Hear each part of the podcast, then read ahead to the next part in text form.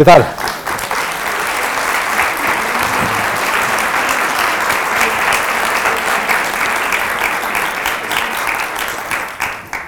Y esto es sin empezar a hablar.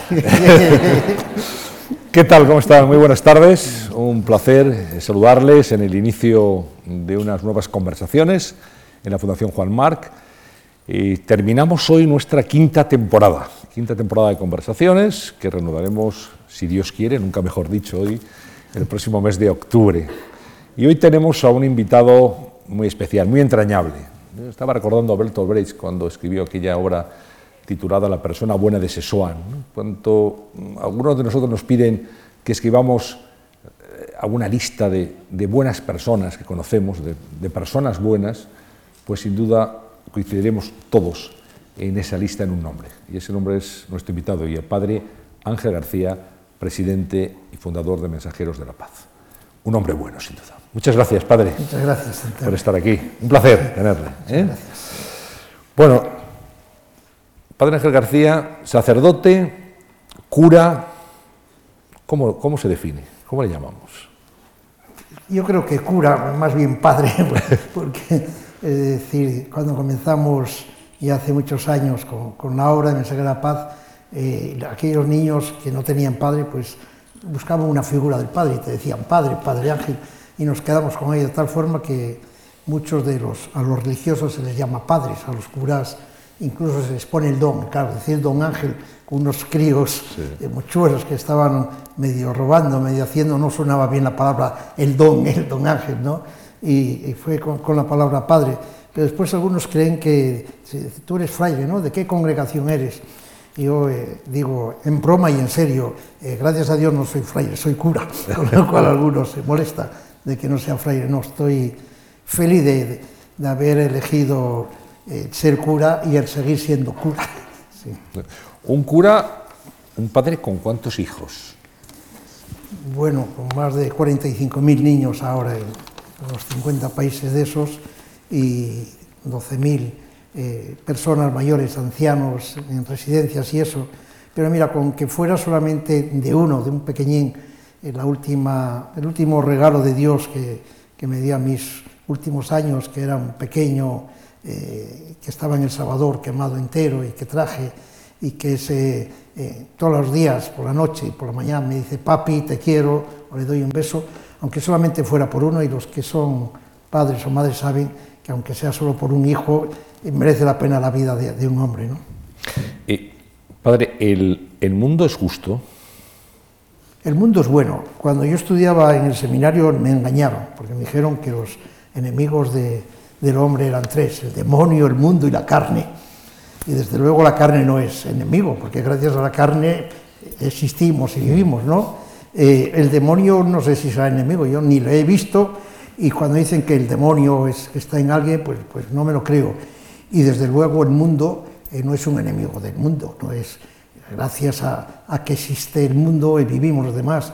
Eh, los enemigos del hombre son la burocracia y a veces eh, los hombres enfermos, que, que, son violentos, pero los enemigos del hombre no son el demonio, el mundo y la carne. Quizás alguno no esté de acuerdo con eso, pero lo podemos discutir si quieren.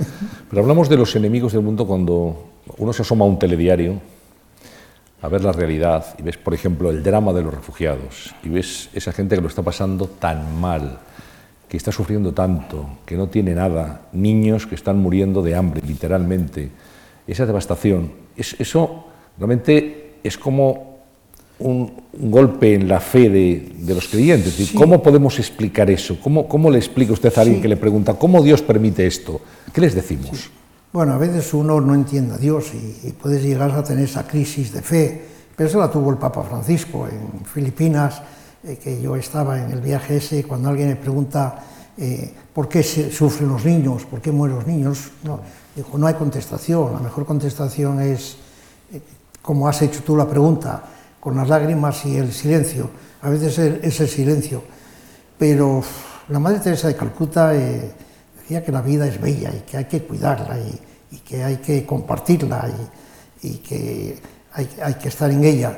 Pero es cierto, es decir, que, que, en el mundo a veces esas catástrofes, esos eh, elementos y a veces algunos de, de, estos hombres que son los que son los causantes de que eh, los refugiados, de que otros hombres y mujeres tengan que irse de su país para no morir, es decir, es verdad que te duele en el alma, pero no podemos decir que el mundo es malo, es decir, es como renegar y como decir que no queremos estar en este mundo y nos queremos ir a las estrellas, no, todos queremos estar en este mundo.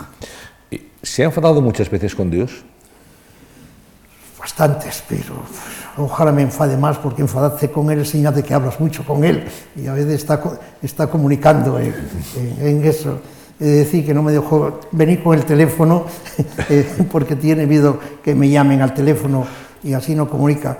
Pero enfadarse con Dios es a veces no entenderle, más que enfadarse con Dios, pero mira, la, eh, la causa de lo que existe en el mundo, la culpa no es de Dios. A veces eh, yo he tenido experiencias de, haber ido a, terremotos, a lugares, y haber encontrado incluso algún obispo o algún eh, fans de, mal hecho de, la doctrina en la que te dice, y esto eh, que está existiendo en Haití en concreto es porque son muy pecadores y porque es un castigo de Dios.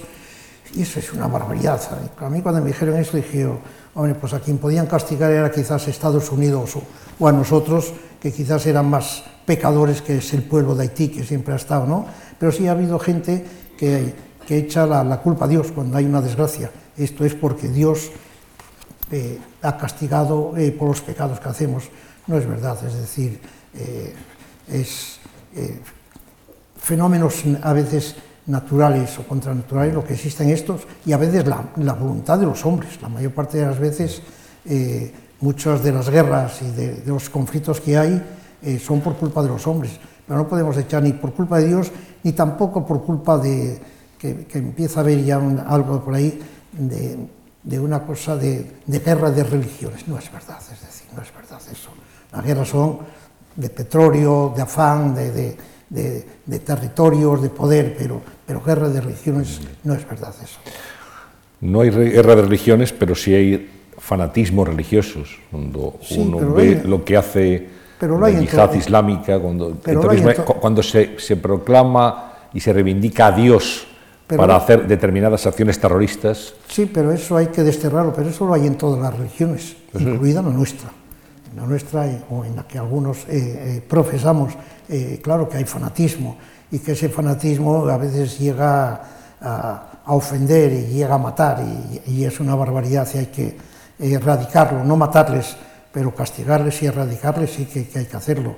Pero El mundo no está mal por, por la guerra de religiones ni por fanatismo. El mundo está mal porque a veces faltan políticos que sean capaces de dialogar, porque faltan gobernantes que sean capaces de, de traer paz y porque faltan algunos entre nosotros eh, que a veces eh, no queremos dar el brazo a torcer o no queremos eh, eh, compra, compartir con los demás, ¿no? Pero eh antes de llegar, eh, eh tú decías que que el mundo no es malo, que, la sociedad no es mala, que el hombre por sí intrínsecamente no es malo. Yo no he encontrado a nadie malo en, en mi vida, a ningún hombre, he encontrado gente enferma, gente que han sido violentos, gente que calumnia, gente que te ofende o que eso, pero porque están enfermos. Nadie de nosotros y nadie de que esté ahí sentado está temblando de que alguien le saque la navaja y le pinche, es decir, pero si hay alguien que está esquizofrénico, que está eso, pudiera pasar pero gente normal no lo hace esto. Bueno, pero nos encontramos en la vida buenas personas, nos vemos también malas personas. Sí, algunos son, digamos, manifiestamente mejorables, como las fincas de, sí. del franquismo. ¿no? Personas que, por lo que sea, por envidia, por resentimiento, pues hacen la vida difícil, por no decir imposible, a los que tienen al lado. Dicho esto, hay muchas más buenas personas que malas personas, hay pero, muchas más pero esto también nos encontramos a veces a gente que, pero la, las que no que, son buenas uno personas, no entiende su, su las que no son buenas personas, yo estoy convencido que es que son enfermos. Es decir, que el hombre, por ser hombre, eh, aunque lo diga y aunque lo dijeran en, en la Biblia, eh, el hombre eh, no es un lobo para el hombre, como alguien dice. Lo dijo Hobbes, sí, sí. Pues aunque lo diga, no es verdad que el hombre sea malo para el hombre, es decir, el hombre es bueno es decir, eh, y la prueba es de que cuando eh, nacemos y, y, y, la gente, es decir, es gente buena, lo que pasa es que a veces algunas enfermedades nos hacen ser malas personas, nos hacen perder a veces los, los juicios, sin duda alguna. Pero el hombre por sí no es malo ni, ni en broma. Es decir, pasa es que a veces hay que reeducarle o hay que educarle o, nos ha pasado algo. Y muchas veces tenemos que dar gracias a Dios porque depende en, en, qué país, en qué familia, con qué gente nos hemos educado, hemos estado. y entonces aquellos que han nacido en una chabola, que han nacido entre el barro, que han tenido los padres que eran eh, pues, eh, alcohólicos o con problemas de droga, pues a veces se enganchan en eso. ¿no? Es, eh, es decir, yo creo que no hay que ser optimista por ser optimista, pero sí hay que ser real. Bueno, hablábamos, es verdad, antes de, de comenzar esta conversación, entre todos ustedes hablábamos eh, el padre Angelillo de, del estado de la sociedad española. Estas, le iba a preguntar por el estado de, salud moral de la, sociedad. Hablábamos, yo decía, la sociedad no es mala, la sociedad española no es mala, la gente es generosa, la gente quiere que vengan los refugiados, quiere ayudar. Eh, ante cualquier llamada solidaria hay una respuesta extraordinaria. Es hay mucha esperanza en la sociedad. Hay esperanza en la sociedad y la prueba fue con los refugiados. Eh, cuando se murió el niño este Aslan en, la playa, eh, todos hemos movilizado, todos eh, te ofrecían su casa, los ayuntamientos, las comunidades autónomas, todos abiertos a, poder traer a, los refugiados. Después es cierto que no hubo esa voluntad política y, y de la comunidad europea, en la que no han puesto todos los medios posibles para traer. Pero cuando hablamos de, los valores de la sociedad, en los que algunos los ponen en duda, y que incluso eh, han llegado a, poner en duda eh, los valores de la familia o decir que la familia estaba en crisis, eh, diga quien lo diga, la familia sigue siendo una de las instituciones con más fuerza y, con más... Y ante la crisis la hemos visto, a la familia. Lo que pasa es que también a veces hay que pensar que la familia no solamente es la familia canórica, el padre, la madre, el hijo, familia a veces son también pues los que no eh, están divorciados, los que están separados, los que es el suegro, el tío, los sobrinos, todo eso es la familia. Y la familia eh, eh, sigue siendo uno de los valores más importantes. Y después los valores en la sociedad. Yo creo que nunca en la historia de la humanidad primero hubo tanta solidaridad como hay ahora y nunca hubo tantas ganas de tener y de, y de, y de manejar, aprobar, felicitar los valores. Es decir, de ahí que a veces cuando vemos a algunos que, que fallan esos valores, les recriminamos. Y antes casi eh, nos sonreíamos con ellos y les felicitamos, y qué listo es el tío este uh -huh. que hace todas estas cosas. Hoy le decimos qué ladrón es este que hace todas estas cosas. Eso es un valor en la sociedad, es decir, que hay mucha gente eh, que no es honrada, o bastante gente que no es honrada, o gente eso, siempre lo hubo, desde que eh, Caín y Abel eh, están en el mundo, eh, siempre hubo todo ese tipo de eso, pero el mundo de hoy es mucho mejor que el mundo de hace 200 años y el de hace 50 años, y el mundo que viene, el de nuestros hijos y de nuestros niños, dentro de, de 20, de 50 años, será mucho mejor que el de ahora. Esto yo no, lo, no tengo ni una sola duda, vamos. ¿Qué siente el Padre Ángel ante la corrupción? Pues vergüenza y pena, lo que siente cualquiera, es decir, que te da eh, pena y vergüenza eh, pensar y ver eh, que algunos se aprovechan de, de, de esas cosas. Eh, y uno es decirle, diría, más que castigarles es que paguen la pena de, de, eso, ¿no? Pero no matarles y tampoco a veces, yo creo que muchas de estas personas eh, tendrían que, que repensar. Eh, el Papa Francisco, del que yo estoy enamorado, dice que, que Dios perdona siempre y el hombre a veces, solamente a veces perdona de, de eso, y la naturaleza nunca dice. Es una de sus afirmaciones. Bueno, vamos a hablar del Papa entonces. Del, vamos de, del Papa. Eh, Francisco, eh, que ha sido una novedad gozosa, una, casi una revolución en la, en la Iglesia, en las formas, en la austeridad, en la forma de entender los problemas. ¿Qué ha encontrado, usted que conoce al, al Papa, qué ha encontrado eh, en, Francisco? Yo creo que era el, el hombre que, que, necesitaba la Iglesia en estos tiempos, después de, tantos años. Es el, nuevo Jesús, el nuevo Nazareno, eh, que llega y, que dice las cosas eh, que quiere decir, pero que no dice nada nuevo, es decir, coge si es el Evangelio puro, es el que está con, las prostitutas, con los hambrientos, con los pobres, eh, es el que sabe y el que habla solamente de una cosa, no, no, no suele hablar de, de, lo sexual, no suele hablar de eso, habla solo del amor, habla del cariño, habla de querer a la gente, habla de que no nos avergoncemos de estar con los pobres, habla de que cuando des limosna, eh, eh, no solamente se la tires, que a veces hacemos, sino que hay que mirarle y a veces hay que eh, tocarle, abrazarle, besarle, dice, y eso no se hace porque creemos que nos vamos a contagiar, y esto se ve eso.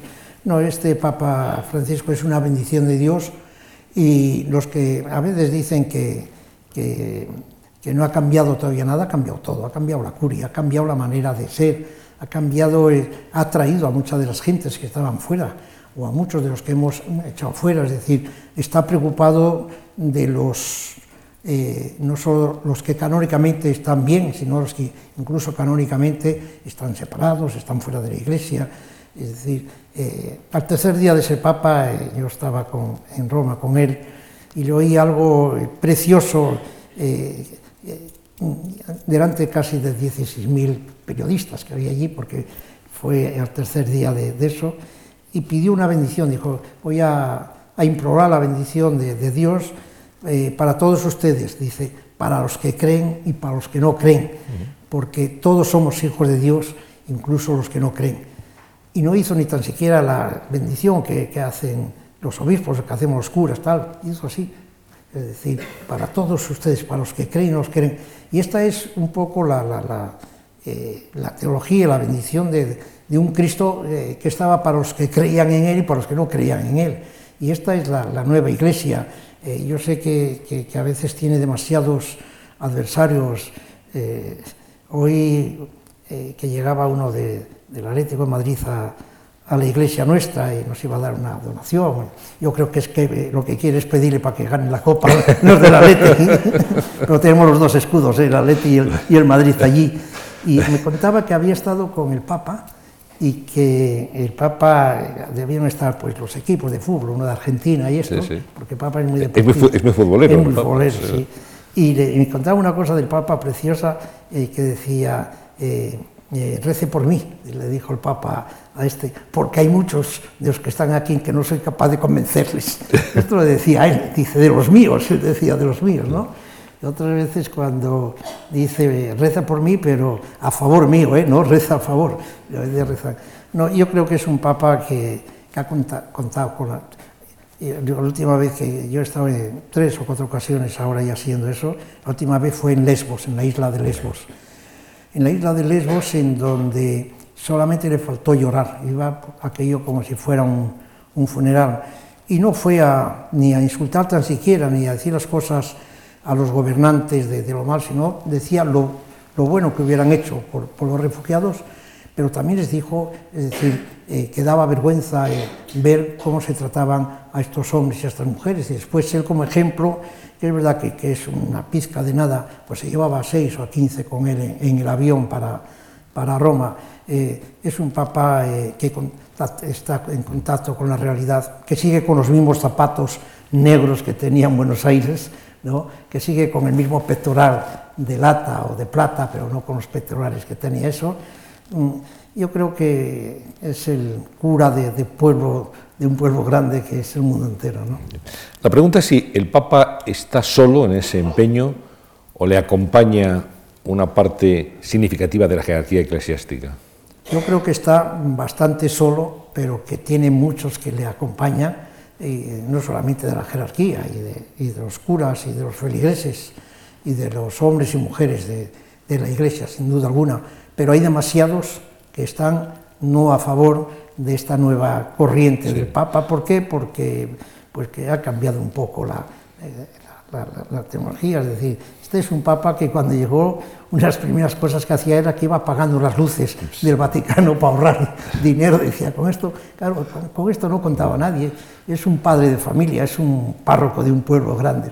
¿no? lo digo porque la curia, claro, asistió eh, en muy poco tiempo a un cambio muy significativo de Benedicto XVI al Papa Francisco. Eh, cuando los jóvenes periodistas nos incorporamos a las redacciones, nuestros mayores, nuestros jefes de redacción siempre nos decían, hay que estar siempre muy atentos, decían, de broma, claro, por si dimite el Papa. Era algo que parecía un imposible. Y sin embargo hemos vivido la división, de un Papa.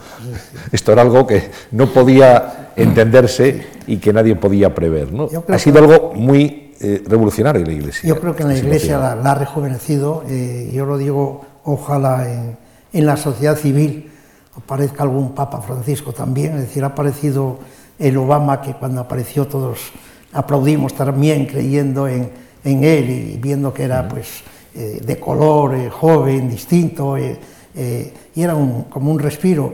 Ojalá en, en, nuestra política de España aparezca un Papa Francisco también y en otras políticas, es decir, pero tiene que, que, aparecer, es decir, sin, sin duda alguna, ¿no? pero cuando aparecen pues este tipo de hombres, pues es como un vendaval fresco que entre en algún lugar. Bueno, digamos que tiene ahora mismo usted eh, y su obra la, la, comprensión, el apoyo y el respaldo del Vaticano. Sí, eh, yo decía que prefería más pedir perdón que pedir permiso para hacer cosas, y esa palabra la dijo el Papa después, algunos días, que bueno, ya tengo un respaldo por ahí para, para hacer eso, o que prefiera, eh, pero eh, creer en el Evangelio es tan fácil, es decir, lo que es difícil a veces es practicarlo, pero creer en el Evangelio es muy fácil. Y creer en, hombres buenos y en la gente, y sobre todo a, a, veces el mérito no está en nosotros, el mérito está en quien nos rodea, quien está. Cuando tú estás con la gente más humilde, con la gente que no tiene un colchón donde poder dormir todas las noches, con la gente que no puede comer no cuatro veces al día, sino a veces ni una vez al día. Es decir, eso te cambia todo todo tu ser. Es decir, entonces, cuando uno vamos de viaje y dicen, ¿podemos comer? Bueno, pues, pues, podemos comer, pero no hay obligación de comer. Mucha gente que pasa hambre, que pasa frío y que podemos compartir, pero también hemos de decir eh, que en esta sociedad en que vivimos y en estos años, en este año, hay menos muertes, eh, hay, se causan menos muertes por enfermedades que hace años. Hoy, hoy hay más posibilidad y se evita más muertes, sin duda alguna. Hay demasiadas, 20.000 o 30.000 todavía de, eso, ¿no? Pero hoy eh, se pueden curar más enfermedades. Antes se moría mucha gente, casi nada más nacer. Hoy, hoy, gracias a Dios, y sobre todo en los países de este tercer o cuarto mundo, es decir, eh, se va saneando, eh, sin duda alguna, vamos, eso eh, eh, lo vemos todos. Y esa es una de las grandes alegrías en que un mundo mejor es posible y que lo estamos haciendo entre todos. ¿no?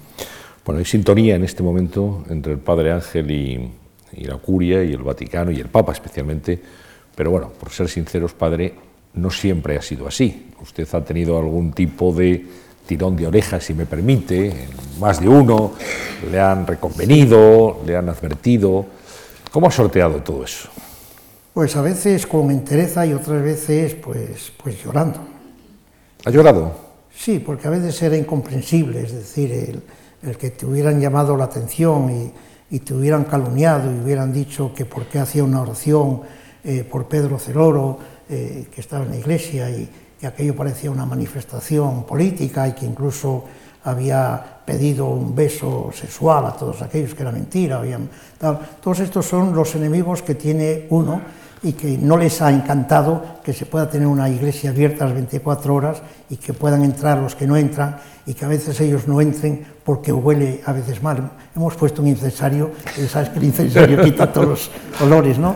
Pero te duele cuando ves porque eh, no hay ninguna eh, razón, es decir, podía haber una razón de, de eso. Y después algunas de, de las cosas porque eh, también es decir, he pedido perdón, por supuesto, es decir, y he dicho, si tuviera otra vez que hacer, quizás no la haría en esa iglesia, la haría pidiéndole permiso a, a Carmena o la alcaldesa de turno a hacerlo en la, en la Plaza de Colón, una oración por alguien que no está. Pero eh, cada vez se va abriendo más la, la, iglesia y cada vez la iglesia va viendo eh, que tenemos que ser ecuménicos, que tienen que entrar todos en, en ese. Claro. El Papa, por ejemplo, se ha referido a aquellas personas divorciadas que estaban, digamos, hasta ahora al margen de la iglesia, hecho que hay sí. que incorporarlos. Sí, y habla de la comunión y habla de, de, de cuántos personas quieren bautizar a sus hijos y a veces lo único que encuentran es dificultades pues si eran aquí yo les bautizo a todos, pero, pero es que los bautiza el Papa también, ¿no? ahora no me pueden llamar la atención y decir, ¿y por qué has bautizado a ese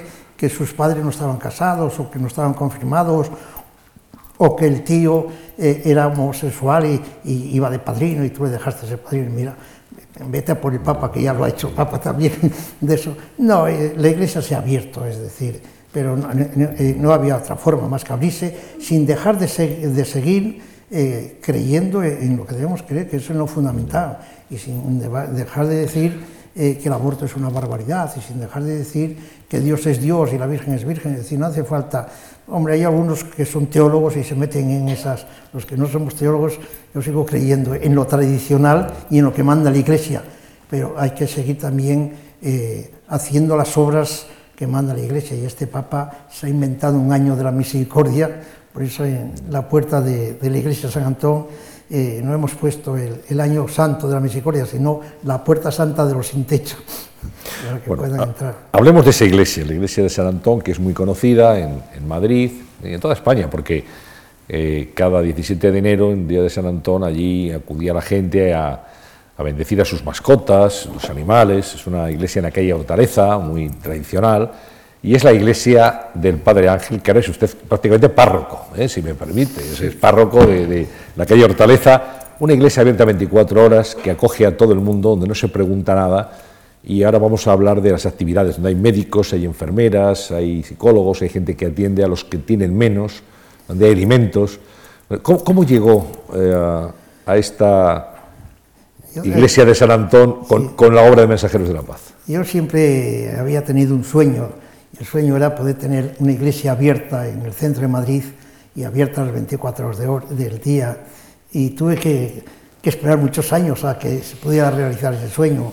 Hace 10 o 12 años ya había abierto una iglesia en la calle Fomento, eh, pero me, la cerraron. El que estaba de, turno eh, veía que, que, no era muy eh, normal tener la iglesia abierta y ¿Quién estaba de turno? Estaba el, el Rocco, el, anterior. es, muy fácil. suponíamos, pero por precisar. Es muy fácil. Y entonces... Se la cerró porque entendía que no... Entendía que quizá no, lo Eso no. Tampoco eh, hay que hacer leña de, los árboles caídos. Eh, y, entonces al llegar el nuevo arzobispo, que yo ya le había conocido en, en Asturias, después en Valencia, que además él conocía mucho la obra de Mensaje de la Paz porque estuvo en algunos países con nosotros, pues paseando por Madrid vimos esa iglesia que llevaba cerrada 20 años, la iglesia de los Escolapios, y pasamos por allí eh, y dije, pues esta iglesia me la podías dejar para las actividades, eso, me dijo que sí, y hacíamos las, eh, las gestiones que había que hacer con los Escolapios y dije, bueno, que me dejen la llave, y nada más que me dejaron la llave la abrí y no la volví a cerrar. O sea, arrepintieron un poco de, porque empecé a, limpiar, era en la iglesia donde el día de San Antón van los animales a bendecir, allí, y dije, bueno, la vamos a abrir las 24 horas del día, que no pasa nada por tener las, puertas abiertas, y empezaba a entrar la gente, claro, entraban más los, los sin techo, los mendigos, los que dormían en la calle, entonces en, los bancos pusimos unas colchonetas para que no fueran tan duros. Llegaron a dormir allí hasta 40, 50. Yo me veía en peligro de, muerte porque pasaba algo allí, me, la jugaba. Y ya con el SAMUR, con la nueva alcaldesa, le pedimos hacer una cena de Navidad, nada menos que en el palacio de allí. Y comenzamos a, buscar sacerdotes que quisieran venir a hacer turnos, eh, que fueron en la iglesia que además de ser una iglesia de oración fuera de acogida, que los cepillos no fueran unos cepillos donde solamente se mete dinero, sino que sean unos cepillos o alguno de ellos que esté abierto para que la gente deje lo que pueda o coja lo que necesita. Y alguno, si necesita un, euro para un litro de leche o para el metro, eso va y, lo coge. Que sea una iglesia en donde eh, se pueda tomar un café eh, y, y, alguien que lo pueda dejar pagado o no pagado y otros toman el café en que a la hora de confesar hemos puesto unas mesas camillas delante de los confesonarios para que el sacerdote eh, no tenga que estar metido en esa caja de, madera que nos, metían antes y confesar más de, tú a tú. Eh, en ello es una iglesia en donde hubiera servicio. eh, el otro día, eh, estando allí, es decir, donde la gente a veces va a sentarse, claro, nosotros es muy fácil, eh, digo nosotros los normales, entre comillas, que no sé quién somos normales, cuando vamos de viaje y a veces quieres hacer pis o tus necesidades, no lo puedes hacer en la calle porque no se debe hacer, lo hay que hacer en un bar, pero para hacer un bar hay que gastar y tomar un café. Y a veces sin necesidad de eso, digo un café, que es mentira, lo que quiero es bajar al servicio. Entonces, eh, en esta iglesia hay unos servicios eh, a los que pueden traer la gente y muchos de los que entran son esos que sería yo mismo cuando voy de viaje, que no me apetece tomar café, pero que quiero ir a mear y, y que no necesite tener que pagar de eso. Hay mucha gente que no tiene dónde hacer sus necesidades que no tiene dónde dormir, que no tiene en dónde estar un rato de, sosiego, y son, los que están allí. Yo estoy feliz y gozoso, allí hay muchos voluntarios durante todo el día y toda la noche, eh, y, te preguntan, ¿qué hay que hacer? Pues nada, dar los buenos días o las buenas tardes a la gente que entra, decir, o preguntarle qué te pasa, qué quieres, eh, necesitas algo. Eh, la gente va allí, se sienta, algunos van a, hay wifi, entonces algunos, porque, eh, ¿por qué no va a haber wifi en la iglesia? Algunos van a pasar tres o cuatro horas y necesitan tener wifi, no para bajar películas, que alguno todavía las baja y nos complica la vida, nos acaba con la wifi, pero sí para, para ver, tal, es decir, tenemos eh, lo que hay aquí, eh, el streaming cotidiano, de tal forma que las misas de 12, de 5, de las 7 de la tarde, de las 4 de la mañana, el que está en casa puede con su teléfono, solo con poner sanantón.net, ver eh, la misa o rezar el rosario con, los demás, es decir, eh, en estos momentos si están, alguien está celebrando la misa y sobre todo en las residencias de ancianos, nosotros tenemos eh, casi 120 residencias de personas mayores y a veces no encontramos sacerdotes y entonces los mayores que algunos de ellos, pues para ellos es una actividad el rezar rosario, eh, o para mi madre o la madre de no sé quién, es decir, pues reza rosario con la iglesia de San Antón, que es un fondo con música suave. Yo estoy feliz y gozoso, es verdad que te agota y quedas herido, es decir, yo me siento en esa mesa camilla y a las dos horas te sientes abatido porque la gente está rota por dentro. Antes hablábamos de, las, de si había no malas personas, lo que sí es, hay muchas personas enfermas, heridas, y heridas de de alma y de cuerpo están separados, que los han dejado, que tienen a su hijo que se muere de cáncer, que tiene a su marido que no la quiere, que tiene no sé qué, y todo eso eh, te lo van metiendo y acabas eh, primero eh, con una herida, porque te sientes tan, tan impotente y te sientes a veces con esas ganas de, del Cristo, de, que cuando te tocan o alguien dice, ¿y puedo hacer una foto con usted? Pues sí, claro que sí, pero yo digo, ¿y de qué sirve eso? le puedo tocar, y uno dijera, ¿quién pudiera tener esa, esa fuerza de, de sanar a la gente cuando eso, ¿no? Y ahora hay allí dos o tres sacerdotes que vienen y es muy curioso porque hay gente eh, que les pone las manos encima, las encima de la cabeza, eh, eh, creyendo o queriendo curar, es decir, tenemos la imposición de, de, de, la extremoción que se da una vez al mes a todos los que quieran ir allí y sobre todo tengo muchos bautizos y mucha gente que vaya a, rezar y, a consolarse y a consolarme a mí, que a veces tenemos un desfibrador por si acaso alguien le da, yo creo que al que le va a dar el, el litro va a ser a mí, no a los que van allí, ¿no? Pero ¿por qué no ha de haber un desfibrador en todas las iglesias también, ¿no? Por si acaso, ¿no? La verdad es que es una, una labor admirable la que está haciendo, el dar consuelo a aquellos que no lo tienen, dar compañía, escuchar, a veces es muy importante escuchar, ¿no? comprender, la compasión en el sentido literal de la palabra. Eso es, eh, evangelio puro.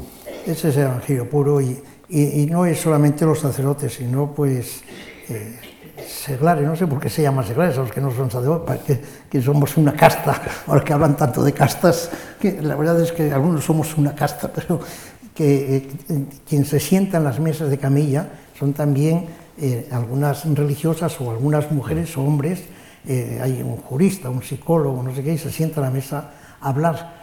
Y cuando termina, eh, le pasa lo mismo que a mí, que, después de que te cuentan todo eso, y le digo, bueno, pues reza un Ave María y te perdono. Y dice, no, no, si no vengo a confesarme, vengo a desahogarme y a contarte esto. Pues esto les pasa a estos voluntarios eh, médicos o ingenieros que se sientan ahí creyendo que van a solucionar algo. No vamos a, vamos a eso que acabo de decir, de escuchar, que es lo más bonito de... dar, dar consuelo al afligido. Sí, sí, dar consuelo al afligido.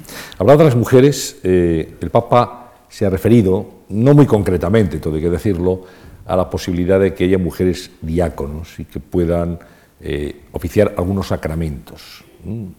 Y yo quiero preguntarle su opinión y si eso sería un, un avance importante en la Iglesia. Bueno, yo hace años, con uno de tus compañeros que escribió un libro sobre mí, Jesús Bastante, aposté un café de que yo vería a las mujeres sacerdotes y me costó también otra colleja de eso diciendo que eso no está dentro de, de la iglesia. dije, bueno, si yo no digo, yo no me pongo contra los que dicen que no, es decir, para los que decimos que sí, dejarlos y si no, eh, y además hacemos caso a, a las leyes que existan. Eh, yo creo que ya por lo menos la chicoria ya la voy ganando y queda poco para llegar a tomar el café. Es verdad que al Papa, eh, parece ser una de las religiosas, le pregunté que para cuándo las, las diaconisas, ¿no? Y el Papa le dijo, pues, pues, pues lo vamos a estudiar, porque las había en, en los primeros siglos, parece ser que no estaban ni consagradas, sino que, parece que las diaconisas de los primeros siglos seguían siendo, como dice el Papa, pues las barrenderas o las esclavas de los curas. Dice, yo no quiero para eso a las mujeres, que sean las que barren, las que friegan en la iglesia, ¿no? Y, hay una comisión que está estudiando, eh, claro que sería bonito. Yo soy de los que creo que algún día la iglesia pedirá perdón porque la mujer no haya estado en el lugar que, que ha tenido que estar. Como la sociedad civil hemos tenido que pedir perdón, avergonzarnos de que hayamos tardado tanto en que las mujeres pudieran tener eh, una cartilla corriente, pudieran ir al banco, pudieran ser alcaldesas, presidentes de comunidad y eso, es decir, eh, nos tenemos que avergonzar de que años antes esto era imposible, ¿no? Pero mira, yo que era muy partidario de que los curas casados puedan ser sacerdotes o que se puedan casar o que las mujeres tal, desde que vino este Papa se me ha quitado todo eso porque es verdad que el meollo de, la Iglesia no es en que las mujeres sean sacerdotes o que los sacerdotes nos podamos casar. El meollo de la Iglesia estaba en otra cosa, que es en estar con los más pobres, con los más débiles, que era abrir las puertas de las iglesias. Y esto eh, se ha hecho. Y yo creo que, esta es eh, la, esencia de la Iglesia, no el que puedan ser sacerdotes las mujeres o no. Bueno, hay gente que no entiende, padre, que, que usted se fotografíe al lado de de personajes más propios del papel cuché, por decirlo de una manera así fina, que de eh, el testimonio de solidaridad que, usted pretende y da, evidentemente, con todas esas actuaciones. ¿no? el Padre Ángel está todavía famoso, ahora hablaremos de la política, pero eh, ¿eso cómo se explica? Primero se explica porque eh, algunos de ellos yo les quiero no porque sean famosos, sino porque han sido buenos y me han ayudado y porque les he ido a pedir y entonces me dicen eh, sacar una foto. Yo saco una foto para decir, estoy con la Belén Esteban y con la Juana la Loca y con la otra no sé qué. Es decir, no, no, no es. Pero yo hago muchas más fotos con los que no son de y beso más a la gente. Y a veces las gafas, cuando las tengo tan sucias, digo, ¿por qué tengo si yo no he hecho nada? Y es que cuando te besan se te quedan aquí las, las esos. Eh, hay que estar con todos y y todos son buenos y sobre todo, es decir, si fueran malos habría que estar con ellos para convertirlos también, ¿no? Pero eh, no, me, no me hace ningún tilín el estar con unos o con otros, sobre todo ya a mi edad, antes sí, antes podés sacar una foto pues con, un futbolista o con la reina de España, no sé qué, pues era para ir y presumir con tu madre, mira, saqué la foto, que es lo que hacen los jóvenes, ¿no? Pero a, mi edad eh, el Papa Francisco también le preguntaban a veces que si no tenía miedo el que quite tanta seguridad cuando va en esos viajes y eso, ¿no? Y dice, ¿qué queréis? ¿Que vaya en una lata de sardinas ahí, en ese móvil blindado? Dice, si a mí da ya, ¿qué, qué, qué, más da que me hagan algo? ¿no? no, cuando uno tiene la edad que, tengo yo, de 79 años, casi a los 80, es decir, hay cosas en las que te resbalan un poco, es decir, pero cuando era más joven, pues a veces sí le, gustaba, o como decimos en Asturias, me prestaba salir con el, jefe de, turno o con el ministro de turno, pero ahora no, hace falta. Y algo parecido ocurre con la política, ¿no? Se le ve, va mucho al Congreso, el Congreso le saluda a todo el mundo, es fácil ir a, la Cámara Baja y encontrarse al Padre Ángel por allí, y también salen fotos con los del PP, con los del PSOE, con los Ciudadanos, en fin, con casi todos los partidos. Eh, se lleva bien con todos, tiene sintonía con, con todos ellos. Les, les, pide, les pide que dialoguen, que ayuden, que echen una mano. Sí, les he pedido antes de estas elecciones, a las anteriores, a los cuatro posibles eh, presidentes de gobierno eh, que vinieran a Macedonia, que vinieran a las fronteras. Ninguno de los cuatro vino, pero sí ha prometido que venían, ya uno de ellos ya fue eh, hace ocho días y dentro de poco yo creo que vaya otro a, a eso. Pero yo soy de los que creo que los políticos, eh, que un mundo mejor eh, solamente lo pueden hacer los políticos y los gobernantes, y que hay que creer. Eh, cuando alguien te dice qué es lo que te da fuerza, yo soy de los que creo en Dios y, y, creo en los hombres, y creo en los hombres es creer en los obispos, es creer en los periodistas, en los médicos y es creer en los políticos. Y si uno es capaz, y, y a veces nos equivocamos, teníamos que estar más preocupados de tener los mejores buenos políticos eh, que nada, porque ellos son los que pueden hacer desde subir las pensiones, las carreras, las carreteras, eh, dar trabajo, es decir, y esto lo olvidamos, a veces creemos que los políticos es solo para mandar, y por eso eh, siempre que tengo ocasión, eh, yo estoy con ellos, y además he de decir que, me han atendido siempre, y a veces miran para otro lado, pero nadie me, ha dicho que no, es decir, porque ya digo, en el, Congreso eh, yo creo que es el lugar mejor para poder hacer una labor social, pastoral, familiar, porque hay muchos de estos que llegan a ser eh, políticos, diputados, y se olvidan de su familia, de su mujer, de sus hijos, de su pareja, y después quedan sin eso y sin nada. Es decir, y esto nadie se lo dice, nadie tiene el valor de decirles, ten cuidado que te están engañando, ten cuidado que ahora solamente es darte palmaditas, cuando lo dejes estar... Eh, ojalá fuera eh, capaz de, convencerles de que son importantes, pero si hacen bien la labor, y si no, también de decirles que se vayan a casa. ¿eh? No voy a pedirle nombres, evidentemente, pero sí me gustaría saber y que conocieran nuestros acompañantes aquí esta tarde si hay algunos empresarios importantes de este país, unos personajes conocidos, que de una manera discreta, sin que se sepa, sin querer salir, han ayudado, han apoyado a Mensajeros de la Paz con sus donaciones, a veces importantes. Sí, sí, sí, sí los hay y además eh, la mayor parte, todos quieren, casi todos quieren ser anónimos. Hay muy pocos que de verdad eh, quieran eh, sacar la foto o que se sepa eh, que dan. Esto hay, hay, que decirlo, pero no solamente el que da mil o dos mil euros, sino también el que da tres euros o cinco euros no, no desea y no quiere. Pero esta es nuestra sociedad, es decir, eh, mm, yo creo que vivimos en una sociedad, y yo no digo ideal, pero una sociedad eh, eh, generosa, una sociedad eh,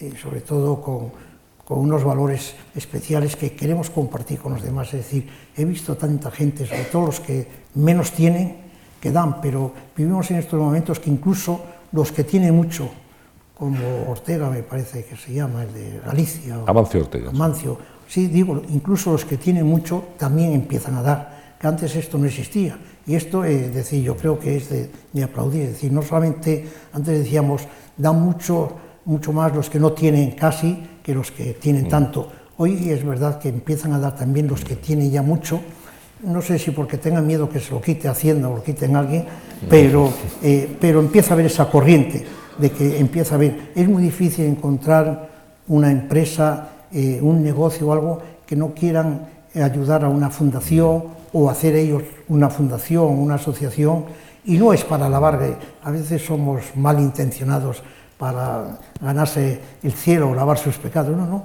es porque es, y yo creo que natural a nosotros que sí tenemos, y sobre todo cuando uno llega a mayor, es decir, lo más gozoso es poder devolver algo a la sociedad. Dice, a mí me ha dado tanto la sociedad, me ha dado trabajo, me ha dado un coche, una casa, una familia, unos hijos, pues si yo puedo dar algo y empieza a ver eh, gente incluso mayor, jubilada, que incluso se van de cooperantes un mes o un año a países de estos.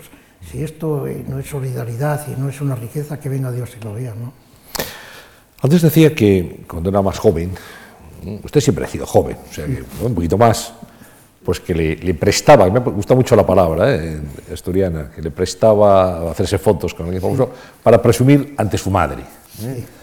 Y yo le pediría que nos hablara de, su madre y de, su padre, que, cómo le marcaron, cómo le han, digamos, eh, trazado un camino de valores el que usted ha seguido. Yo creo que más que, trazarme el camino, decirme cosas, era ver su actuación, es decir... Eh, ¿Predicaban con el ejemplo? Predicaban con el ejemplo. Eh, mi padre, por ejemplo, que, era un, obrero de, la mina, de la fábrica, y que yo le llevaba la cesta, una cesta de mimbre, eh, con la comida a las 12 de la mañana, bajaba allí a, la fábrica a llevarle la, comida, que era el cocido y un poco de chorizo, de morcilla, en eso. Y como niño yo estaba mientras él comía y veía que cortaba un poco de ese tocino, es decir, es como si estuviera viendo, y de eso y te lo daba, eh, de eso, es decir, compartir, es decir, esas enseñanzas de tu madre de saber que, que a veces dejaba de comer o que decía que no, que no estaba enferma para darnos de comer a, a los dos hijos, yo tenía una hermana nada más, o que eh, llegaba cualquiera a casa y, le daban algo, y mi padre y mi madre reñía al otro, ¿y por qué le das? Que, estamos, no sé qué, pero eran los dos igual, los dos querían dar a, los demás en esto. Eh, eso te queda grabado en, el alma y en el corazón, y te queda grabado sobre todo que quizás eh, el, cariño, los abrazos, los besos, el poder llegar a casa y que te diera un beso, poder besar, eso se queda en eso. Yo creo que, que somos muchos y muchos de los que, están y los que nos están viendo, unos privilegiados, haber tenido unos padres que te hayan besado. Es decir, te cuento lo último de, nosotros de ahora 54, 55 años comenzamos la Cruz de los Ángeles, Mensajero de la Paz, y uno de, nada más llegar en, uno de los autobuses, eh, un crío de siete años que se llamaba Tini, le pregunté qué es lo que más te presta o te gustó de Oviedo, y me dijo él, pues que al llegar me hayas dado un beso. Y yo dije, pues a los niños se les da un beso, a los, mayores la mano. Y dice, es que a mí nunca nadie me ha dado un beso, con siete años. Y me quedó más grabada esa frase eh, dentro eh, que los muertos y los terremotos y todo eso que he visto. Es decir, pensar que, a un pequeñín hasta los siete años no nadie le haya dado un beso porque venía de una institución, eso te queda grabado. y eso en la familia yo lo he mamado el tener eh, cariño y tener unos padres y, a veces asomarnos las lágrimas cuando me preguntas, porque qué pocas veces le pregunta a la gente por, tus padres, ¿cómo, eran tus padres. Y a la gente mayor nos gusta recordar todavía a nuestros padres. Sí, porque así conocemos mejor cómo es la persona, sí, sí, sin duda, predicando con el ejemplo. Eh, ¿Qué, le dijeron cuando les comunicó un día que tenía vocación?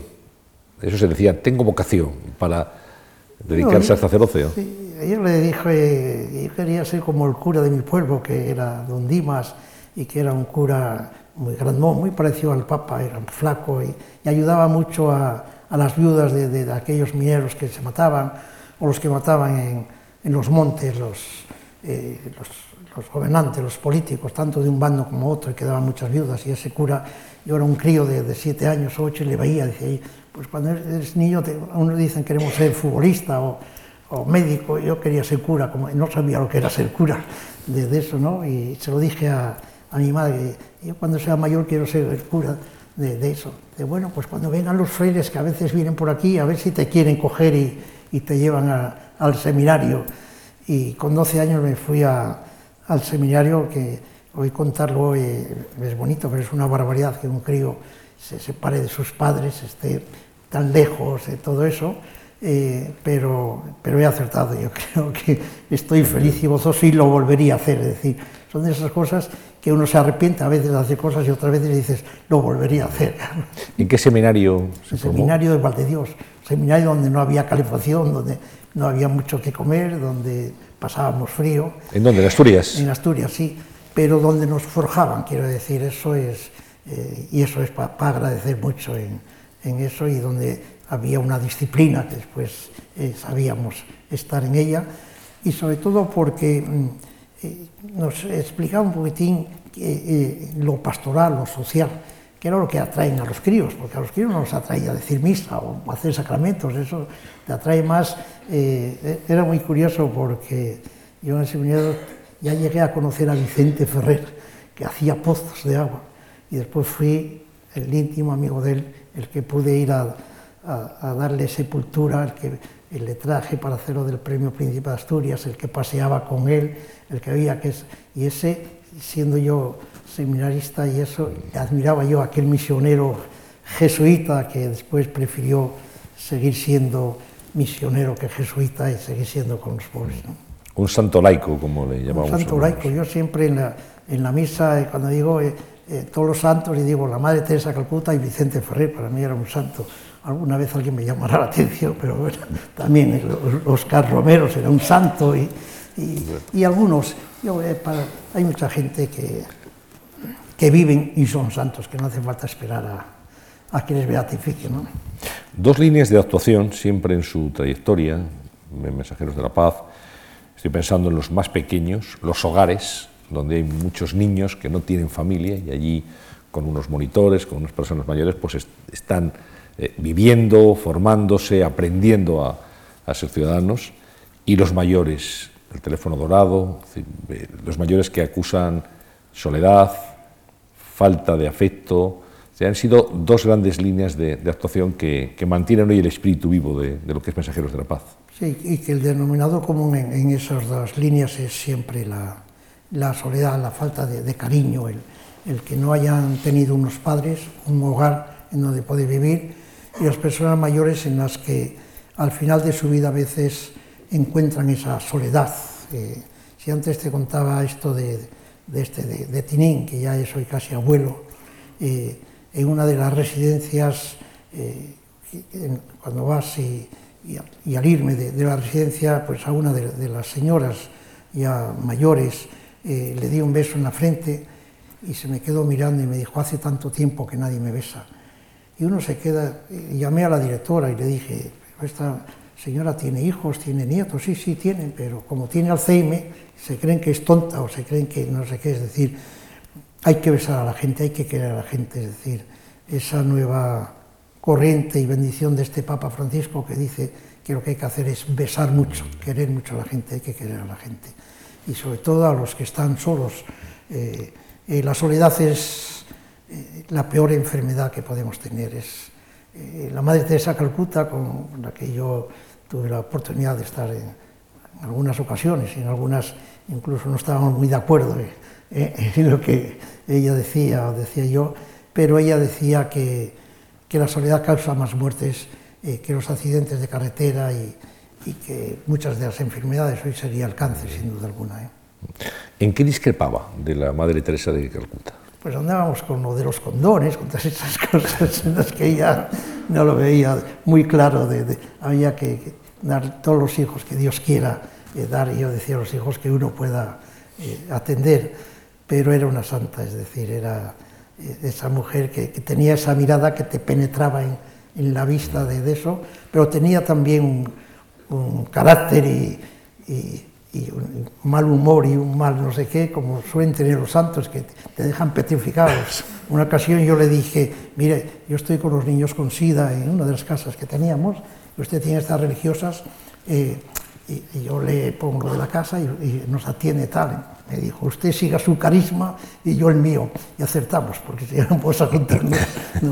pero lo decía con una firmeza. Con, carácter. Con carácter, sí, sí, sí, pero son de, de, esos santos de carácter, porque hay otros santos que son buenos por naturaleza, ¿no? pero hay algunos que, que no son tan buenos. ¿eh? El mismo Vicente Ferrer tenía también su carácter. Eh, el mismo Papa Francisco, cuando tiene que decir, dice, si hay que dar una torta a uno, habrá que dársela, ¿no? De eso se escapa a veces, es decir, eh, eh, pero hay otra gente que son buenos por naturaleza. Tú eres uno de esas personas que eres bueno por naturaleza. Bueno, muchas gracias. muchas gracias.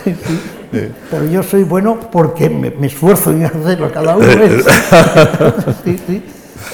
bueno, ¿Cómo ha sido, padre, su relación con la familia real? Yo desde, desde el padre don Juan ya y doña María fue cuando eh, eh, eh, hicimos el proyecto del Día de los Abuelos, fuimos a por la, por la madre del rey, por María, María. y fue ella la presidenta nuestra. De, y yo siempre fui a, eh, con ellos y después con los reyes, eh, como se dice, los eméritos, los conocí de, príncipes eh, y vine con los niños a casa de, de, ellos para que los conocieran, para que nos ayudaran, para eso de la foto. Ya, ya no vivía mi madre con eso, pero vine y recuerdo que rey Juan Carlos cogió a uno de los niños nuestros y lo puso en, en el hombro jugando con él, que tenía cuatro años y Sofía le dijo, pues a ver si juegas así con tu hijo también, ¿eh? le dijo al rey, ¿no? Eh, y después siempre ha sido la trayectoria, de decir, es verdad que, que, la Casa Real nos ayudó mucho y cuando llegó ya la época en que Leticia se hace novia de, del príncipe y la reina, pues, eh, eh, como todos sabemos, pues decía sí o no a ese noviado, alguien me dijo, dile a la reina algo de que está así. Entonces, eh, en una de las audiencias o de las que estaba, le dije a la reina, enhorabuena, porque se iban a casar, ¿no? Y le dije, no tenga miedo que no pierde un hijo, sino gana una hija y además es asturiana. Y eso lo va repitiendo ella por ahí, de que además era asturiana de, de eso. no siempre me, me, ha ido bien con ellos y siempre además también con respeto, es decir, a veces el estar con mucha de esta gente o gobernantes o con los presidentes de gobierno, de Felipe, Bandar o Zapatero, es estar, pero no es eh, abusar o, estar siempre mm. eh, pidiendo o haciendo cosas. Es decir, a veces es incluso decirles cosas que no les gustan, ¿no? pero agradecen, ¿eh? es decir, agradecen el que todos van allí a, hacer así. Y claro, cuando le dices algo que no les gusta, te lo agradecen, es decir, aunque no les guste. Y eso ganas eh, puntos porque saben que, que, uno les quiere. Yo, yo eh, puedo decir que, que, les quiero a todos y, y, me, y, me, creo que me siguen queriendo. Es decir, eh, ahora que no nos oye nadie, ¿han sido todos igual de receptivos o he encontrado alguna diferencia? Pues yo con el que más he estado ha sido con Felipe, primero porque estuvo más años uh -huh. y segundo porque vino a nuestras casas, cocinó en la, en una de las casas, nos invitó muchas veces. Eh, y, y, y, como todos, cada uno tenemos nuestro equipo de... Hoy cuando me preguntaban si era del Atleti o del Madrid, tuve que decir que era del Oviedo. Muy buena respuesta. Sí, pero ahora si me preguntas casi te digo soy del que vaya a salir ahora. De, del próximo. del próximo. Que será el mejor, sin que duda. Será sin duda el mejor. Sí, sí, sí. Bueno, hemos hablado de Asturias. Asturiano de, de vocación, de ejercicio. Asturias siempre en el corazón del padre Ángel García. Sí, los asturianos, eh, algunos saben que somos muy eh, fanfarrores, muy tontones, porque creemos que, que nada más que existimos nosotros. Pero es verdad, es decir, los asturianos no solemos tener eh, morriña de Asturias, porque allí a donde vamos es Asturias, la llevamos con nosotros Asturias, es decir, y, ejercemos de, asturianos en, en, ello. Pero eh, Asturias es una tierra, eh, sobre todo cuando yo era niño, quizás ahora eh, no, tenga tanto, que era una tierra muy castigada por, el trabajo, eh, eh por la política, demasiados muertos y enfrentamientos entre los rojos y los no rojos, y demasiados muertos en las minas, y eso a, los niños nos forjaba. Pensar que, nuestros padres o los padres de amigos nuestros morían en la mina o los mataban y los traían ahí, y eso te forjaba. Y por eso y después yo creo que, Asturias fue una de, esas regiones en las que no se quería rendir y no se rendía ni ante los políticos, ni ante los obispos, ni ante los gobernantes. Les, no les de, eh, convencía mucho a ninguno ser obispo ni ser gobernador civil de, de Asturias porque sabían que allí se enfrentaban con, con gente que, que no comulgaban con todo lo que iban a decir. ¿no? Yo sé que hubo un momento, ahora que habla de Asturias, muy especial en su vida, muy emocionante, muy emocionado al padre Ángel García cuando en el año 1994 recibió en el Teatro Campo Amor de Oviedo el premio Príncipe de Asturias de la Concordia, Mensajeros de la Paz. Ese fue seguramente un día sí. donde las lágrimas se asomaban eh, a sus ojos. Sí, porque era, primero era mucho más joven de lo que era y segundo era un reconocimiento en el que yo estaba de, de acuerdo y, y, convencido que ya no era solo a una persona, sino a toda una institución, y, a, y ya no solo a la, a la, ONG de Mensajeros de la Paz, sino a muchas ONGs en aquellos años pocas que trabajaban por los demás y poder subir en, en aquel escenario en donde subían a más que los importantes y, hablaban los importantes y tuve la, la, oportunidad de poder hablar y decirle cuatro cosas al príncipe, diciendo que no se olvidara nunca de los más desfavorecidos y de los niños. Y además iba con un mensaje de Pedro Casaldáliga, el, el obispo de los pobres, que me decía, en estos momentos en que los niños son esclavizados, muertos, asesinados, tenemos que salir a por ellos. Y puede decir eso en, en aquel escenario de, del Teatro Campamor y decirlo un cura allí vestido delante de todos aquellos, no vestido de cura, sino con una corbata roja como Dios manda, eso eh, eh, prestaba, daba gusto. Habla de Pedro Casaldáliga, estaba pensando en, en aquellos sacerdotes que han sido de alguna forma polémicos y que se han englobado en eso que se ha de llamar la teoría de la, de la liberación y, saber si comulga usted con esos postulados. Sí, en aquellos años ya comulgaban, eran los curas obreros, los curas que iban a la mina a trabajar para saber qué, cómo sufrían los mineros y después es verdad que algunos perdían o se aportaban de, de la vocación que estaban, pero eran unos curas eh, honrados, legales, eh, eh, que habían dejado todo lo que habían estudiado para meterse después en la mina o meterse en la fábrica a trabajar y aquí mismo en, en Madrid después había algunos y, el padre Llanos, por ejemplo. El padre Llanos, que yo he podido estar con él, y, y después a mí Talancón me había ya mandado ir a ver a algunos que estaban en la cárcel de Zamora, y, y esas impresiones te quedan grabadas, que mientras algunos andábamos en moto libres y podíamos comer un bocadillo, otros estaban en la cárcel por decirle al político de turno, por decir a los gobernantes, o por predicar, o por unos pasquines que habían sacado, pues... Eh, y estar ahí encarcelados, y eso te, te duele mucho y, y, y no, era, eh, no era legal esas cosas. ¿no? ¿Cuál es su teología, Padre Ángel? Yo, gracias a Dios, creo que no tengo ninguna, por, por eso nadie me puede eh, eh, pero la, la, única teología es querer a la gente y dejarte querer. Es decir, mensajero Pablo decimos, la, la felicidad está en querer y en dejarse querer por la gente. Y cuando uno es eso, te encuentras feliz, aunque a veces te encuentres herido de, de no solo de cosas, de, de, enfermedades y de cuerpo, sino herido de, de ataques y de, algunas calumnias o de algunos que quisieran eh, que no le saquemos los colores con otras actuaciones. ¿no? Bueno, eh, hay una característica del Padre Ángel que habrán ustedes notado desde el comienzo de esta conversación, y es que siempre, siempre, en cualquier intervención, conferencia, entrevista, en televisión, en radio, donde sea, siempre lleva las llaves. Levante un poquito la mano, que lo vea. Lo vea.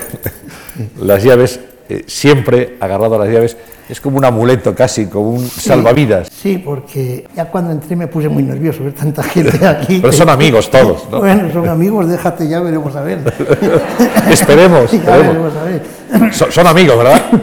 y todos están no, de acuerdo. No están los enemigos se han quedado fuera, luego, sí. se esperan en la puerta. Sí, pero eh, sí, incluso cuando alguien me llama por teléfono, porque las noticias que te dan a día por teléfono, si no tengo las llaves, las busco a ver qué noticias me van a dar para saber aguantar sí. el, el, tirón. Bueno, el padre Ángel García no es del Madrid, ni del Atlético de Madrid, bueno, por tanto, en el final de la Champions, pues lo, lo tiene bien. Tampoco le pregunto si es del Sevilla, ahora... Eh, pero sí le voy a preguntar, eh, o, o, del Barça, de cara a la Copa del Rey, pero sí le voy a, a, a, decir que, bueno, usted que es del Oviedo, seguro que es de la selección española de fútbol. Sí, eso seguro. Bueno, ahí hay problemas. Bueno, pues el seleccionador nacional, que se llama Vicente del Bosque, que usted conoce bien, pues ha querido estar presente aquí esta tarde con una pregunta y vamos a escucharla. Padre, buenas tardes. Eh, hemos tenido algunos contactos en algún acto que hemos ido juntos y siempre me ha parecido una persona entrañable, admirable y no quería hablar mucho de sus bondades, que todo el mundo las conocemos, pero sí siempre ha calado esa cercanía que ha demostrado conmigo, esa empatía que hemos tenido los dos, al mismo tiempo pues esa sonrisa permanente que traslada en situaciones tanto complicadas como las que vive usted permanentemente. Sí me gustaría hacer una pregunta, principalmente en relación a lo que para mí ha sido mi vida y mi pasión, que es el fútbol, el deporte en general, ¿verdad? Y que todo y que fuera una, una, herramienta para todos los chicos de su preocupación para que tengan una mejor formación, ¿verdad? De todos esos chavales que, que pasan por situaciones difíciles y que el fútbol sea considerado como una herramienta importante. Yo creo que usted, que es también aficionado al fútbol, yo creo que eso no le, le viene bien, pues yo creo, para explicarnos por qué el fútbol, el deporte, debe de ser una herramienta importante para la educación de esos chavales. ¿Qué le parece? Sí, sí, sin duda yo con Vicente hemos estado incluso jugando al fútbol. ¿Al fútbol, sí? Los dos, sí. Y él decía que jugaba... ¿Qué, qué, qué posición ocupa usted? ¿Eh? Yo delantero. y él estaba de portero, alguno le metí, pero después me puso de portero también, de eso. Y sí hablábamos de, de cómo el deporte es ese gran elemento precioso para la juventud y para el, la gente que pueda ser sana y estar sana. Y, y lo tenemos que seguir eh, promocionando y predicando. Si nuestros hijos y nuestros niños son deportistas, se han acabado otras adicciones que el deporte no, no las quiere y, y, por eso es una gozada. Y, y, Vicente del Bosque es ese hombre signo de señal de, de, de bondad eh, y, y, de serenidad, ese que todos hubiéramos querido tenerle como como un, como un hermano, como un padre, porque daba esa sensación de, de, de, de serenidad y de, amabilidad. Y, y, no en vano, y toda la gente le quiere, incluso cuando a veces se pierde algún partido.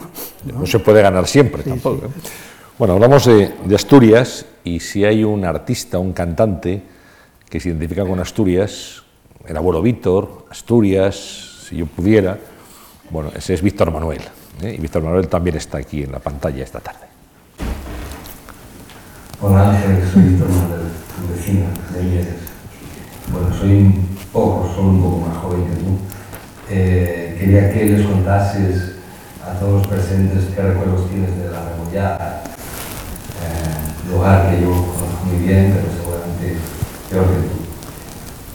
Quería preguntarte, Ángel, también tú que eres de una zona minera, la cuenca del Caudal, tan descreída, pienso yo, en muchos aspectos, ¿Cómo se te dio por hacerte cura? en zona descreída. Sí. La Rebollada, que es su lugar sí. de nacimiento. Sí, Víctor Manuel sabe que cuando me viene a depre pongo las canciones de él ¿Ah, sí? para poder animarme y además de, de, él tuve la oportunidad de recibir lo que era la medalla de, la solidaridad o del ministerio allá en, Asturias, que le había llevado Matilde. Y los recuerdos que uno tiene de, niños, como dice él, son esos niños de, de, los abuelos y de los padres y de la gente que trabajaba y de la gente que iban dejando su salud, iban dejando a tirones eh, en la vida por, por, los hijos o por los nietos.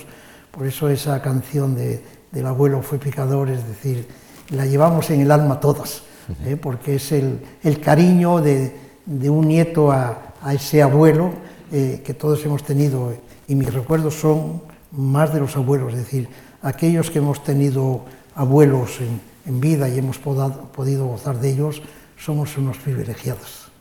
¿Es, es pequeñita la rebollada? Sí, bueno, cuando eh, vivía mis padres y yo tenía, había casi 3.000 personas allí y ahora deben haber 200 personas en la porque era eh, la, la, siderúrgica, la fábrica de mieles que llevaba muchos eh, venían muchos trabajadores a, a, trabajar ahí. La segunda pregunta de Víctor, cuando hablaba de una zona descreída, claro, ahí estaba el cura, que fue sí. su, su, modelo ¿no? para, para, su vocación, como antes explicaba. Sí, pero los curas de, de la cuenca minera siempre fueron los curas eh, que jugaban mucho al fútbol, eh, que eran del caudal de, de, un equipo de fútbol, y que quería mucho a la gente, a los pobres. Es decir, eh, el ejemplo de, de los curas de, de esa cuenca han sido un ejemplo precioso de, apóstoles de, verdad, uh -huh. no de llevar la gente a misa y de hacerles comulgar. Eran los curas eh, que iban a, al chigre, a la taberna, a tomar el, el, el, chato de vino, la sidra con ellos, a jugar al tute. Eran los curas eh, que eran los amigos de, de las personas que estaban allí. Sí. Vamos a acercarnos a una de las instalaciones de Mensajeros de la Paz para que vean ustedes cuál es la actividad habitual y cómo el Padre Ángel también se remanga y lo mismo reparte comida que ayuda en lo que, en lo que hace falta. Vamos a verlo.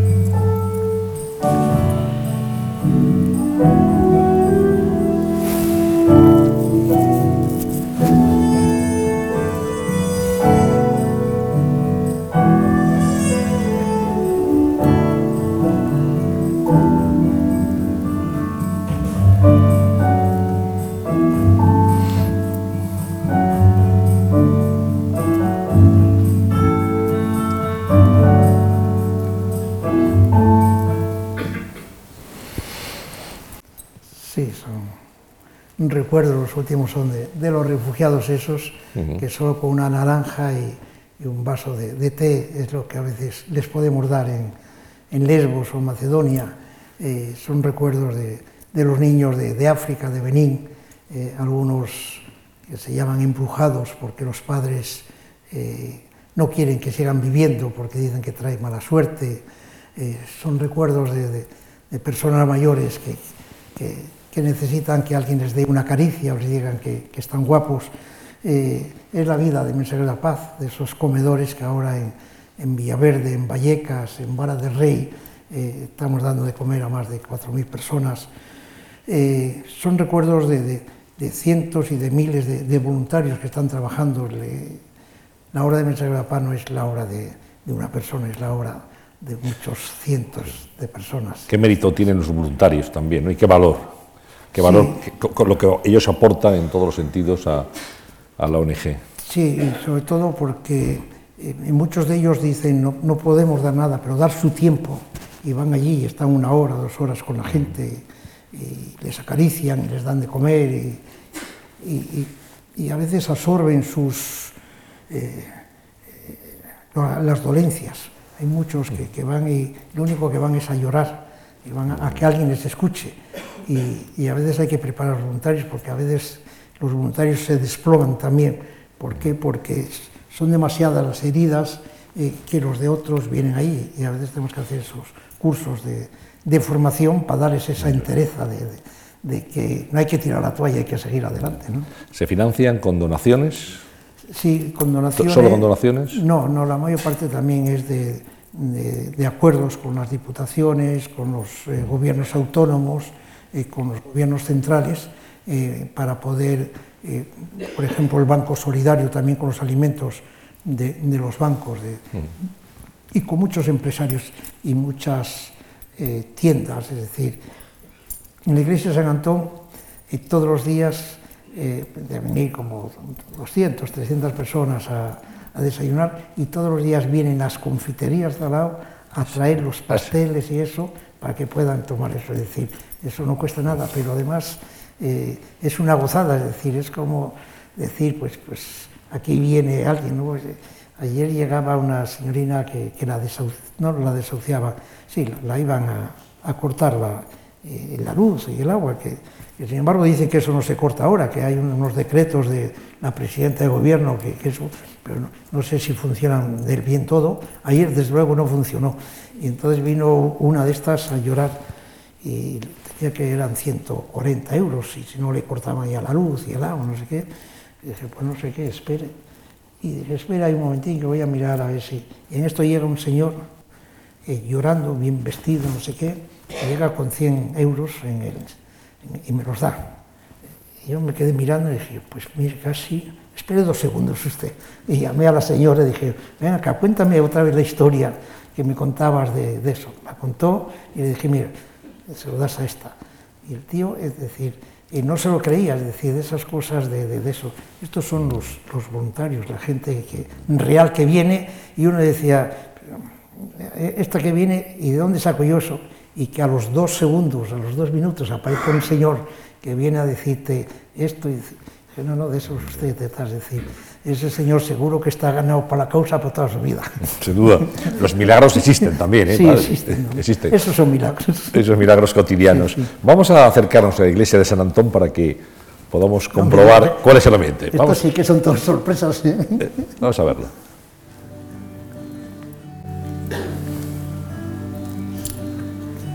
Qué bonito.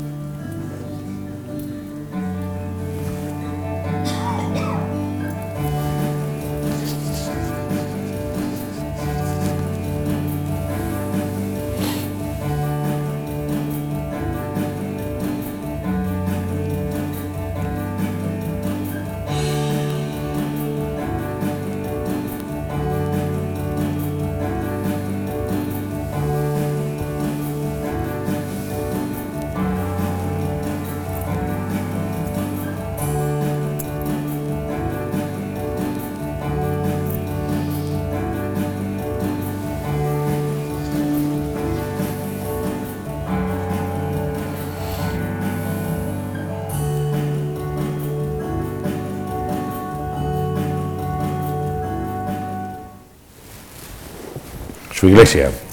Una sorpresa verla aquí, de, eso sí. Es eso y más, es eso y más, pero es verdad que la gente a veces cuando llega a la, la una, a las dos de la mañana, alguno de, de los periodistas, que sois muy trasnochadores, te dice, ¿no? Y pasan por ahí y entran y ven a la gente a veces durmiendo allí o sentados, se impresionan, algunas de las chicas les ves que, que, que derraman lágrimas y tenemos ahí un libro donde decimos que dejen reflejado sus, eh, sus impresiones, y que, hay muchas, ¿eh? desde Monedero, que estuvo el otro día allí escribiendo también, diciendo una iglesia de estas horas, ¿qué tal? Pero casi todos, eh, soy ateo, no creo una iglesia como esta, es la que no sé qué. Entonces, en, una de, de, estas noches había dos chicas que estaban allí, muy jóvenes, atrás en la iglesia, llorando, y entonces les dije, pues si les eh, ¿qué, si les parece, escriban ustedes aquí, dejen tal. Y me dijeron, no, lo que llevamos aquí, no, hace falta escribir de eso. Aquí me impresionó porque eran chicas jóvenes que, que había en la, iglesia de San Antón.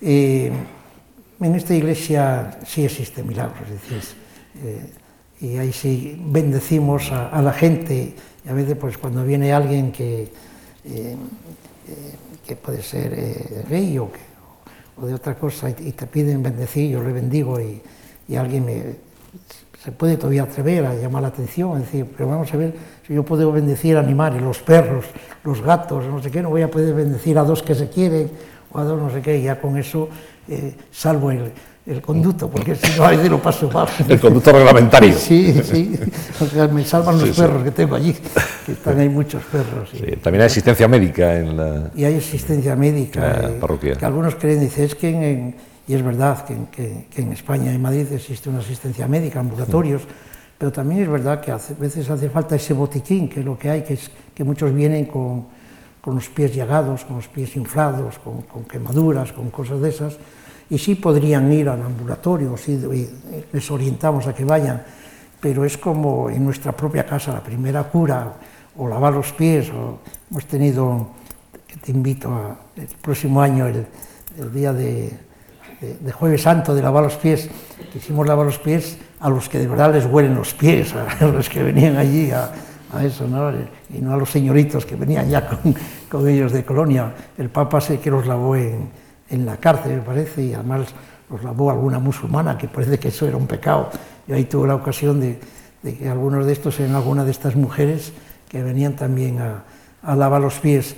Eh, es una iglesia en donde me siento feliz y gozoso, pero donde a veces necesitas eh, recoger muchas energías para pa seguir caminando, porque eh, las heridas, como te decía siempre, y además no quiero que me pase, es decir, quiero seguir sufriendo con la gente de, eso. Pero es una iglesia en donde llega tanta gente y, hacen esos milagros, es decir, eh, no me he confesado en 20 años, en 40 años, y viene aquí, pues si no necesita usted confesarse, con que pida perdón y le hago, y, porque el mismo Papa, tenemos en, los confesionarios una foto del Papa con, con el general de los salesianos, y con una frase en donde dice el Papa que con arrepentirse basta, que no empecemos ahí y cuántos y cuántas veces y dónde y con cuántas mujeres o cuánto, no, no, olvídate, pide, tú pide perdón y se acabó. Tenemos también algo que no es, no es verdad, lo digo en, en broma, la penitencia que se pone es la, la que el cura quiera poner. Realmente eh, me imagino que los otros sean bondadosos, no le pongan 40 rosarios de eso, ¿no? Pero eh, desde hace ya un mes eh, hacemos eh, la donación de sangre, vienen a, dar sangre en la, sacristía, que vienen de la, Cruz, Roja, creo que son los que vienen, para donar la sangre y yo digo en, broma que a vez de la penitencia le pongo que dé medio litro de sangre, o un cuarto litro de sangre.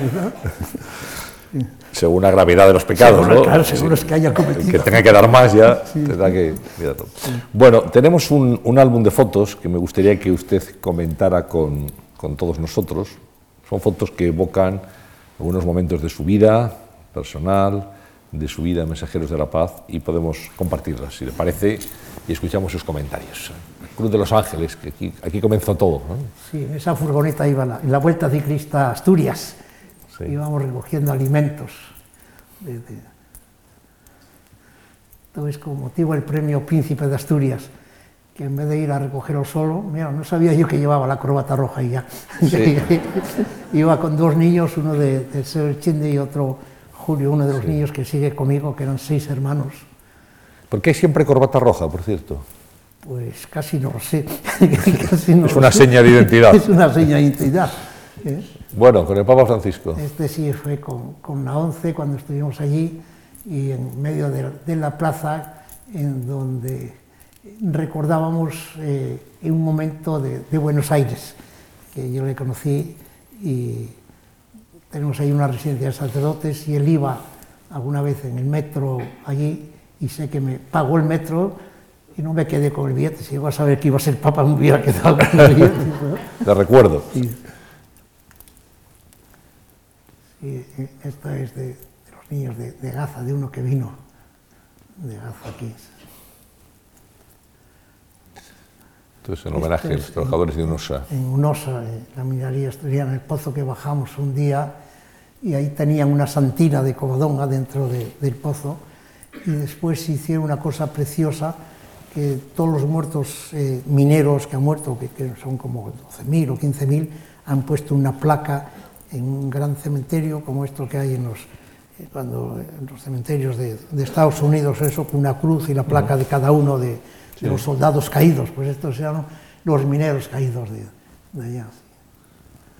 Esto ya es en Lesbos, es, eh, donde nos están contando dónde se hundían las, las barcas y dónde los, ahí detrás estaban los voluntarios sevillanos, esos que metieron en la cárcel por meterse unas metros, unas décimas más a recoger a los que se hundían en el, en el mar. Los cursos en, en Vallecas. En Vallecas. Sí. Con los diplomas. Sí. Los mayores los del mayores teléfono dorado. el teléfono dorado, que es un proyecto precioso para escuchar a la gente que se encuentra sola y que a veces no tiene con quién hablar. Eh, porque antes todavía hablabas con la telefonista y le cantabas algo, pero ahora te sale un cacharro que te dice toque el 1, el 2, el 3. ¿eh? Por lo menos aquí pueden hablar con alguien, ¿no? El domingo de Ramos. El domingo de Ramos. Con la borriquilla. Con la borriquilla por el centro de Madrid, que vino un obispo a, a presidir la, la, misa, pero como llegó tarde y venía vestido de, de paisano, se sentó en un banco de, de, la iglesia y creían que era un pobre y uno vino de los voluntarios a darle un, un, café. Y yo dije, ¿dónde estaba usted? Y dije, pues mira, me, me, estaba tomando un café porque creían que era uno de esos pobres de, de allí, sí. La lectura del Quijote. Sí, con Vito García, García de la Concha, Concha, sí. El presidente del sí, Cervantes. De Cervantes, sí. Bueno, sabe, padre, que en estas conversaciones, hoy llegamos a la número 40 ya, en la Fundación Juan Marc. ¿Había pensado alguna vez estar usted en la Fundación Juan Marc? Nunca, y cuando llegué me puse muy nervioso. Le dije a Pedro, dije, ¿dónde nos metemos?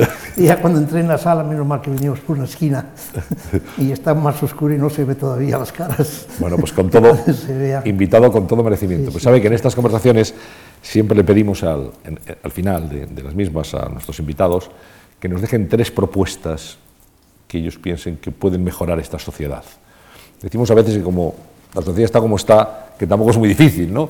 Eh, cualquier cosa sirve para, para, mejorarla, pero ¿qué tres cosas habría que, que, implementar, habría que poner en práctica para que la sociedad en la que vivimos fuera mejor, padre?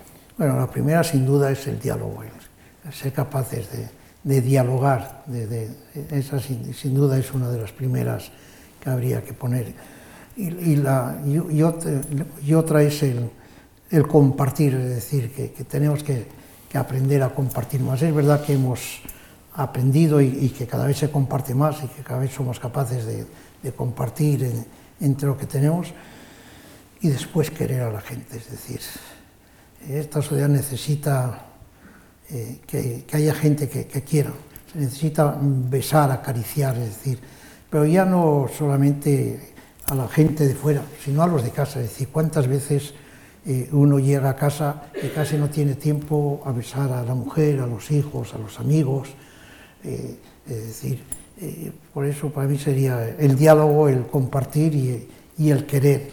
Querer de verdad. Querer no solamente es besar, querer es preguntarle al vecino cuando baja eh, qué es de su hijo, qué es de la enfermedad, qué es que falta la, la, doña María y es que a lo mejor se ha muerto hace dos meses y no nos hemos enterado. Eh, esta sociedad eh, tiene que, mejorar y la estamos mejorando entre todos, sin duda alguna. Sin duda. yo creo que muchas de las personas que, que estamos aquí esta tarde hemos entrado de una manera y vamos a salir de otra. Yo creo que vamos a salir todos mejores personas, estoy convencido, después de haberlo escuchado, después de haber visto todo lo que hemos visto. Eh, si alguien quisiera colaborar con Mensajeros de la Paz, si alguien que ahora está aquí presente o que nos ve a través de Internet, dice yo, esto merece la pena y quisiera aportar mi, mi tiempo, mi experiencia, eh, mi dinero, lo que fuera, para ayudar a los demás, que, ¿dónde tienen que dirigirse? solo entrar en la, en la página web de, de Mensajeros de la Paz o la de, de la iglesia de, de San Antón, eh, Mensajeros de la Paz, y ahí ven un poco eh, las actividades y eso. Pero yo soy de los que sigo diciendo que el que quiera colaborar en, cualquier otro estamento se puede hacer. Es decir, yo creo que estamos obligados a compartir con los demás todo lo que, lo que tenemos, sin duda alguna. Pero si nos quieren conocer un poco, eh, primero que vengan a, la iglesia de San Antón eh, de ello y, sobre todo que puedan entrar en la, página, en la página web. Pero tú dices que todo saldrá mejor yo es algo eh, más animado, quiero decir, a veces uno necesita decir las cosas que tiene dentro y sobre todo haber recordado pues un poco eh, esta vida de, casi 80 años desde la rebollada, desde donde decía Víctor Manuel hasta ahora al, final en, esa isla de Lesbos, en donde cuando, eh, no en esta última visita que, que estuve con el Papa, sino en la anterior, pregunté en dónde enterraban a tantos muertos. Y me fui al cementerio y me dijeron que allí ya no había sitio. Y entonces alguien se chivó y me dijo dónde los enterraban. Y los enterraban en una finca eh, que estaba a 20 kilómetros de allí, eh, de esas desbastadas, y asaltamos aquella finca para sacar, y lo único que había era una cruz o una piedra donde decía hombre o mujer. Ahí entierran a muchos de estos eh, refugiados que, perdieron la vida creyendo que venían a, un país a poder salvar la vida. ¿no? Padre, pues muchas gracias. Gracias por venir, por haber estado aquí, por haber hablado esta tarde con nosotros en conversaciones en la Fundación Juan Marc. Gracias por todo esto que hemos visto, por estos 80 años de ayuda a los demás, casi 80 años, 79. Eh, y, y yo creo que como el movimiento se demuestra andando, no voy a pedirles a todos ustedes un beso para el Padre Ángel, porque sería, sería laborioso, nos tendríamos que estar aquí, tenemos que estar aquí mucho, mucho tiempo. Pues sí les pido un aplauso fuerte para un hombre bueno. Muchas gracias. Qué bonito, ¿no? Sabía yo, cosas.